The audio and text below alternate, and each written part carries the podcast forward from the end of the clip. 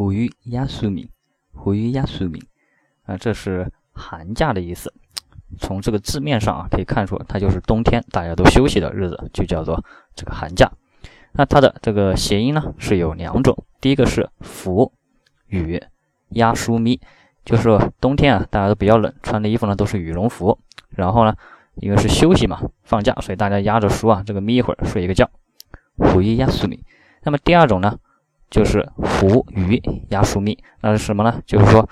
冬天啊这个湖面上都结冰了，那么这个鱼呢？呃，也就相当于放假了啊，不带到处到湖面上乱转，它们也在底下水底下压着黍米一会儿，虎鱼压苏米。